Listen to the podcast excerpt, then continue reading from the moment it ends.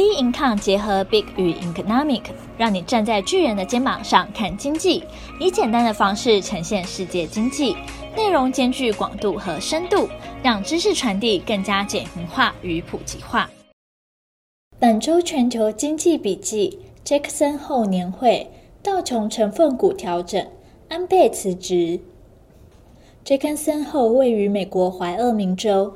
每年八月份，各国央行重要官员都在此齐聚，举行全球央行年会。与会议上给出更多关于货币政策的讯息及线索，多次对金融市场产生明显影响。因此，本周全球投资焦点放在杰克森后年会上的美国联准会主席谈话。市场关心联准会对美国经济放缓的回应，以及美国白宫持续施压联准会的问题。还有，在欧洲与中国经济放缓下，美国将如何避免其所产生的溢出效应？联准会主席鲍尔举行演讲，题目为“因应经济转变的货币政策”。这是十年前首次降息以来，鲍尔首次公开发表言论。此次言论中最大亮点是平均通膨目标政策。简单来说，就是联准会同意让通膨率保持在高于二 percent 一段时间，而不急于立即升息。在这个原则下，联准会宽松政策的延续性更强。市场立即解读现行货币宽松政策还会再保持好几年。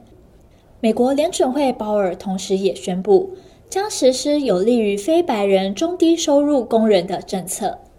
换句话说，即使失业率下降，也不会改变政策方向。宽松政策仍会持续。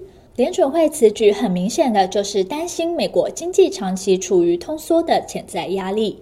鲍尔直言，美国经济长期的成长率正在下滑，在此背景下，保持大众的生活水准就变得更具挑战性。另外，美国道琼指数也进行了七年以来最大的成分股调整。这次道琼指数成分股的调整剔除三家公司，包含石油公司埃克森美孚、药厂辉瑞、军火业者雷神科技。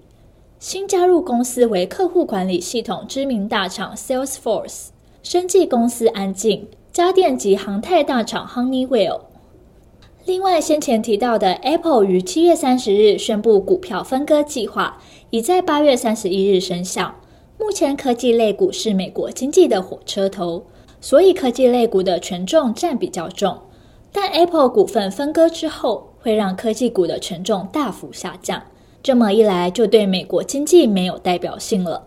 这就是为什么 Salesforce 会被选进道琼指数的成分股。接着亚洲区，也因八月二十八日日本首相安倍晋三以健康因素辞去首相职位。日经二二五指数从先前上涨到最高两万三千四百三十一的位阶，在消息出来之后，日股闻声重挫二点七 percent 至两万两千五百九十四，收盘收在两万两千八百八十二。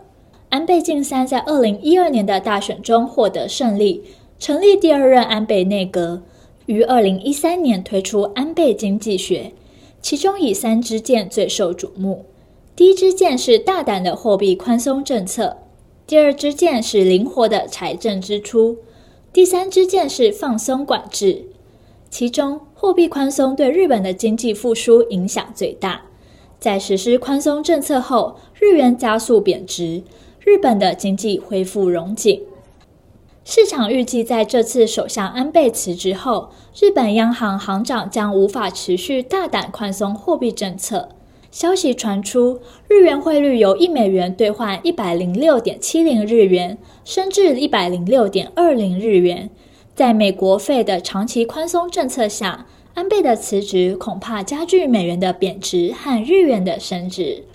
除了观察以上重要事件的变化外，下周仍可关注各国公布的最新失业率、制造业 PMI 指数，以观察经济活动的状况。其他重要经济数据公布时程，我们将公布在 bin con 官方网站。本周全球经济笔记，我们下周见。